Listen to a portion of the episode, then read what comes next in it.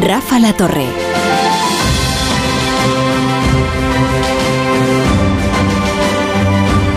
Venga, no me voy a resistir al tópico. Valladolid será mañana la meca del cine español. Es la ciudad que acogerá la edición número 38, la 38 edición de los premios Goya, unos días antes del comienzo de la Berlinale, que tendrá lugar eh, del 15 al 25 de febrero y un mes antes de la ceremonia de los Oscar, que se celebrará el 10 de marzo. Hay un premio que es indiscutible. Es indiscutible, es inapelable, que es el de Sigourney Weaver. Será el Goya Internacional 2024. Y el director de fotografía, Juan Mariné, es el Goya de Honor. En cuanto a las candidaturas, eh, pues 20.000 especies de abejas, dirigida por Estíbal Urresola, lidera las nominaciones con 15, seguida de cerca, bastante de cerca, con 13 por la Sociedad de la Nieve, de Bayona. Pero en estas horas previas de la ceremonia todo está por decidir. Habrá que esperar a mañana por la noche para ver quién se hace con los codiciados cabezones. Paco Paniagua. Dos nombres acaparan las principales nominaciones, 20.000 especies de abejas con 15 y La Sociedad de la Nieve con 13. Saben aquel, Valle de Sombras y Momias, producciones de A3 Media cuentan con 15 nominaciones. Una gala con Víctor Erice, Elena Martín, Juan Antonio Bayona, David Trueba e Isabel Coiseta aspirando a lograr el mejor Goya a la dirección.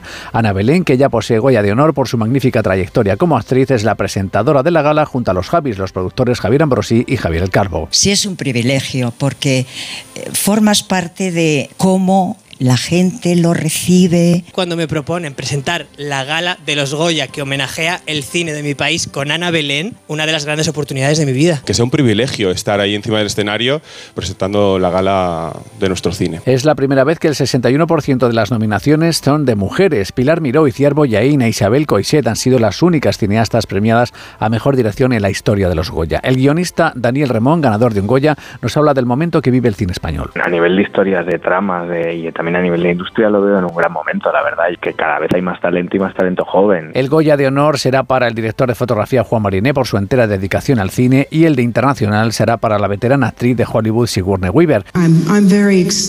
Estoy muy emocionada de ingresar por una noche en la familia del cine español. Pero desde luego, estando en Valladolid y hablando de cine, este año la gala no puede dejar de rendir un sentido, recuerda a Concha Velasco, fallecida el 2 de diciembre, que ya tuvo su Goya. Antonio Gala, que era el autor de la novela en la que se basaba la película, me dice, no te lo van a dar, no te lo van a dar y no te lo van a dar. La gala de los Goya este sábado a las 10 de la noche, aunque dos horas antes se abrirá la famosa alfombra roja con invitados y nominados.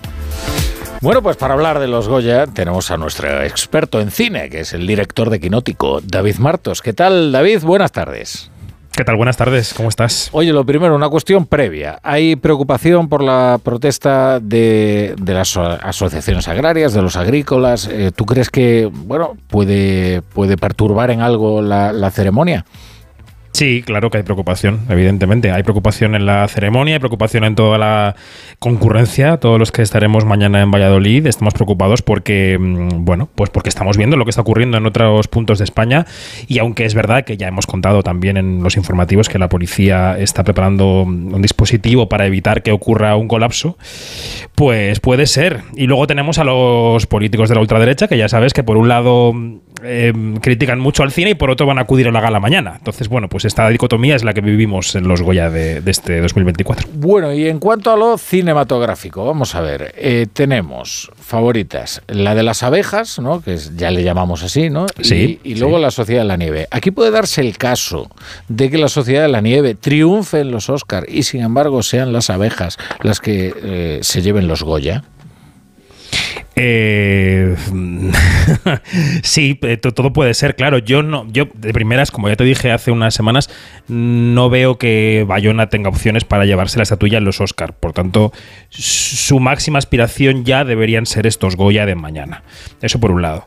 Y después, eh, ¿sabes qué ocurre? Que si miramos el histórico de, de mejor película en los Goya en los últimos 10 años, casi siempre los académicos han elegido para el premio a mejor película una cinta muy industrial y muy de público.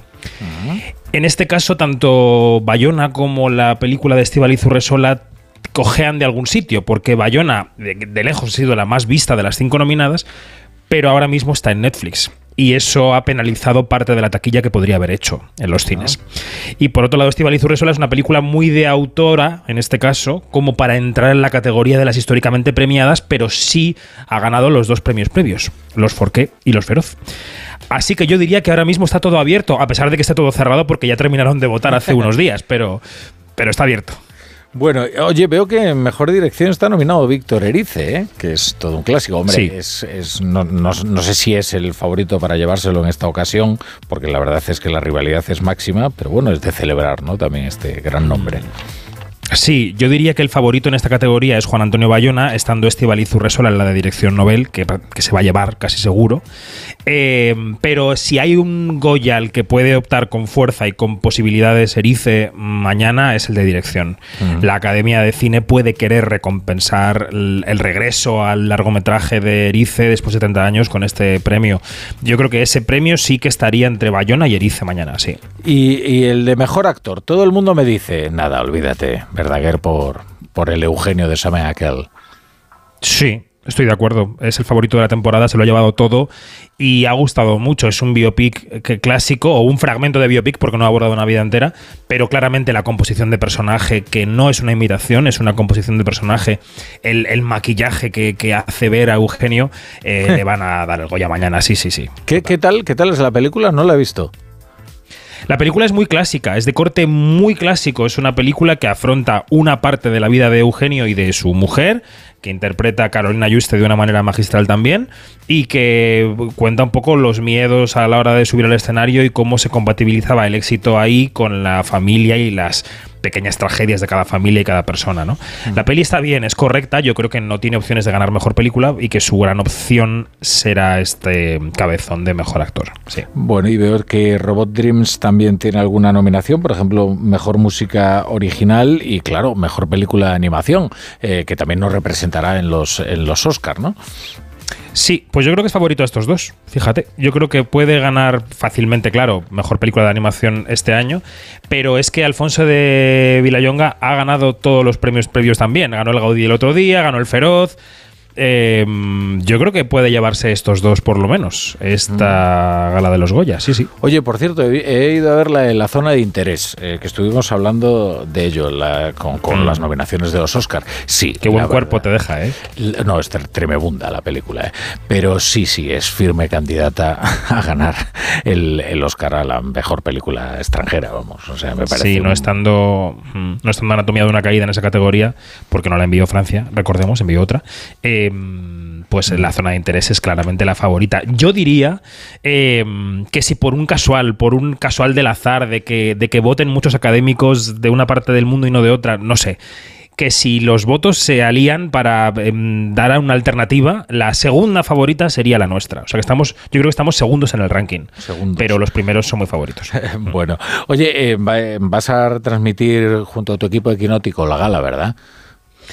Bueno, vamos a estar en la alfombra roja, eh, que se puede ver a través del canal de YouTube de Quinótico en directo por streaming a partir de las, yo diría que de las seis y media de la tarde, charlando con los nominados y con las y con los entregadores en la alfombra roja. Así que ahí estaremos y después eh, pues analizaremos lo que ocurra con un podcast como siempre. O sea, Claro. Tenemos tantos podcasts a la semana que uno más no nos va a hacer daño. Oye, cuéntame, cuéntame algo a lo que, que debiéramos estar atentos. No sé si quieres destacar lo de eh, Sigourney Weaver. Hombre, es una gran figura, grandísima figura. Si el Goya de Honor, quizás el homenaje, entiendo, sentido también a Concha Velasco, ¿no? Bueno, mañana va a haber dos cosas, aparte de todo esto que dices, de las que hay que estar eh, pendientes. Uno es eh, el se acabó, el movimiento se acabó. la- las mujeres de CIMA van a preparar una acción en la alfombra roja y después la academia ya ha dicho que va a haber un rechazo expreso a la violencia sexual y los abusos en la gala, eso por un lado.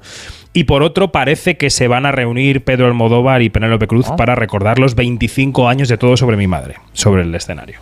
O sea que ese es un momento que va a ser también emotivo. Bueno, bueno, pues aquí lo seguiremos y lo comentaremos. David Martos, muchas gracias por estar un día más en la brújula. Gracias a ti.